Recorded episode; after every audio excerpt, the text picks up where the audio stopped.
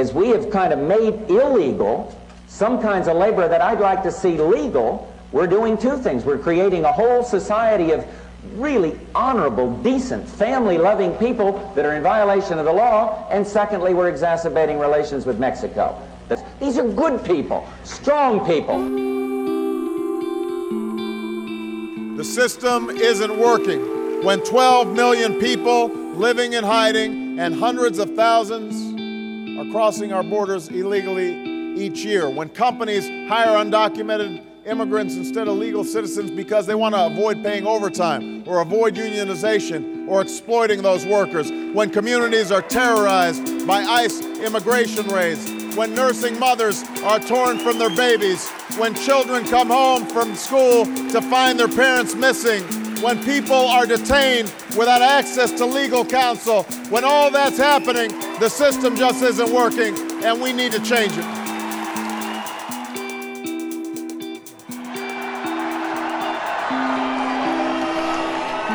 We will build a great wall along the southern border. And Mexico will pay for the wall. And the fact is, I've made it very clear. Within 100 days, I'm going to send to the United States Congress a pathway to citizenship for over 11 million undocumented people. And all of those so called dreamers, those DACA kids, they're going to be immediately certified again to be able to stay in this country and put on a path to citizenship.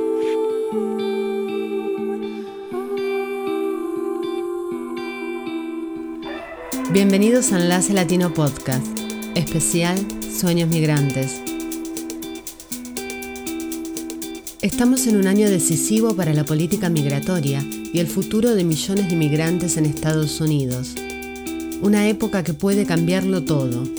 Un tiempo de promesas que podrían cumplirse o dejarnos otra vez en el limbo. Hace pocos días, un grupo de senadores demócratas presentaron el paquete presupuestario para 2022. El dato fundamental es que el proyecto incluye 107 mil millones de dólares para brindar un estatus permanente legal a inmigrantes calificados. Es decir, un camino hacia la residencia permanente.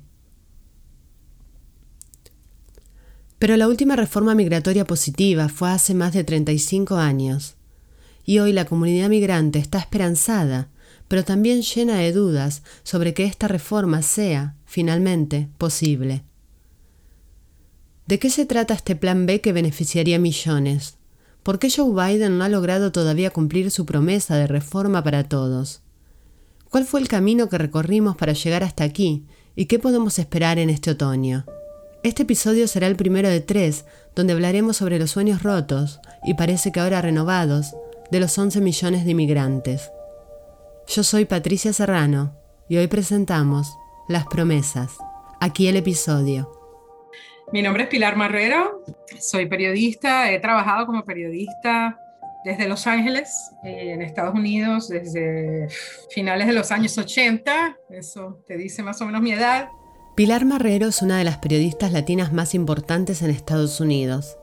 Durante toda su carrera se ha especializado en dos temas, inmigración y política, temas que, como ella dice, van de la mano todo lo que tenga que ver con política migratoria en Estados Unidos es largo y complicado. Dicen que la, ley de inmigración, eh, el texto de la ley de inmigración es más largo que la ley de impuestos, porque ha tenido muchas, eh, tiene muchas enmiendas, muchos, eh, muchos cambios. Es tan complejo que necesitamos hacer un recorte y empezar por un año, 1986.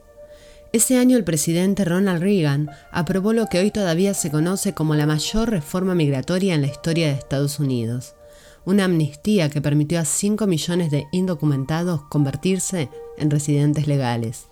En el año 90 se hizo una ley que no muchos recuerdan, pero fue una ley muy importante en la cual se elevaron, eh, se amplió la inmigración legal. No fue una legalización tanto como la del 86, sino que se amplió por ejemplo, el número de visas para inmigrantes legales, se crearon programas como el TPS, que todavía eh, hoy en día es un programa muy importante. En términos generales, fue la última reforma migratoria con buenas intenciones.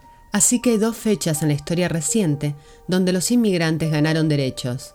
35 años antes con la reforma migratoria de 1986 y 31 años antes con la Ley de Inmigración de 1990 y la creación del Estatus de Protección Temporal o TPS. Con el paso del tiempo y a partir del año 2000 más o menos empezaron a surgir los llamados dreamers, los soñadores, y ellos son los que cementan este proceso de, que los inmigrantes sean el centro de esta lucha, ¿no? de que son los mismos afectados los que impulsan eh, la política del país para protegerse de los cambios que, que fueron bastante negativos a partir de ese año 94-96 en Estados Unidos. Pero pasaron muchos años sin cambios positivos en la ley de inmigración. En todos esos años, millones de inmigrantes cruzaron la frontera para buscar una vida mejor. Y hoy son 11 millones de indocumentados que esperan una reforma. La situación es que tenemos gente que ha estado sin estatus migratorio durante una o más generaciones en este momento, porque como decimos, la última gran legalización fue en el año 86 y a pesar de que obviamente hay personas que obtienen su residencia y su ciudadanía todo el tiempo por medio de trabajo, por medio de, relaciones familiares. Eh, hay muchas trabas en la ley que se instituyeron a partir del año 96 que, mm, que dificultan eh, y, y, han llevado a la separación de muchas familias a lo largo de los años. Y como te digo, esto data de antes de la época de Trump. La ley de 1996, promulgada por Bill Clinton, permitió la detención de inmigrantes sin la intervención de un juez y estableció también la pena de 10 años para quienes cruzaran la frontera sin documentos, entre otras medidas. Pero fue, sin duda, en la época de Trump donde el tema migratorio llegó a su punto más álgido. Trump, Trump digamos que fue un ejemplo extremo de, desprecio o odio, yo diría, expresado abiertamente hacia los inmigrantes. Bueno, es obvio que él construyó buena parte de su campaña en, en el sentimiento de algunos uh, estadounidenses anglosajones que piensan que el cambio étnico y, y, racial de Estados Unidos es negativo para ellos. Al menos 62 millones de personas en Estados Unidos son de origen latino, una cifra que representa el 18% de la población total del país. Mientras la comunidad latina crece, durante todos estos años ha sido también objeto de campañas y promesas. Entonces, ¿qué pasa? Que eh, no es un problema solo de la era de Trump, es un problema que se viene acumulando y hay muchas cosas en la ley de inmigración que hay que cambiar para que haya una, una ley real que realmente se ajuste a las necesidades del país, a las necesidades de, de las comunidades y a las necesidades incluso económicas de los Estados Unidos. Y como contamos en nuestra introducción, son días clave para el futuro de los inmigrantes indocumentados, días en que la promesa de Joe Biden durante su campaña podría convertirse en una realidad o desvanecerse como otra promesa incumplida más. No sé qué tan amplios vayan a ser, no sé cuándo se vayan a poder tomar, pero sé que hay mucho impulso y también hay mucho interés de parte de Biden porque se enfrenta todavía a un, a un reto político fuerte de parte de Trump y el trumpismo dentro del Partido Republicano. Y está claro que sin el apoyo de los latinos y el apoyo de los inmigrantes, pues va a ser muy difícil sobrevivir eh, los, las elecciones de medio término y una nueva elección presidencial de aquí a tres años.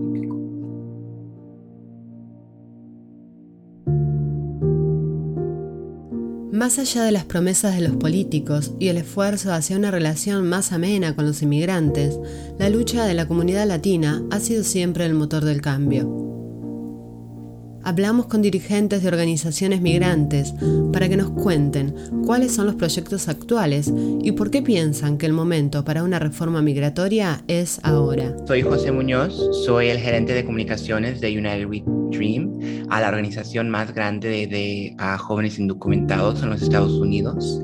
Ah, y yo ah, también soy un inmigrante, tengo a DACA. José vive en Washington, D.C.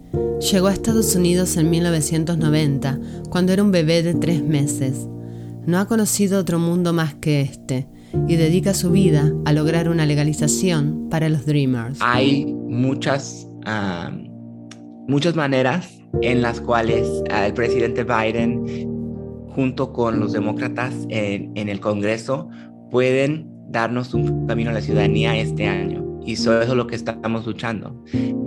Para, para, que se haga realidad, algo que, que, no ha pasado en décadas. Actualmente hay unos 616 mil Dreamers activos en el país. Y so, la realidad es que necesitan, necesitamos que el presidente Biden, que los demócratas en el Congreso usen todo el poder que la gente les dio en noviembre, uh, teniendo la, uh, la Casa Blanca, teniendo el poder uh, del Senado y de la Cámara Baja de Representantes.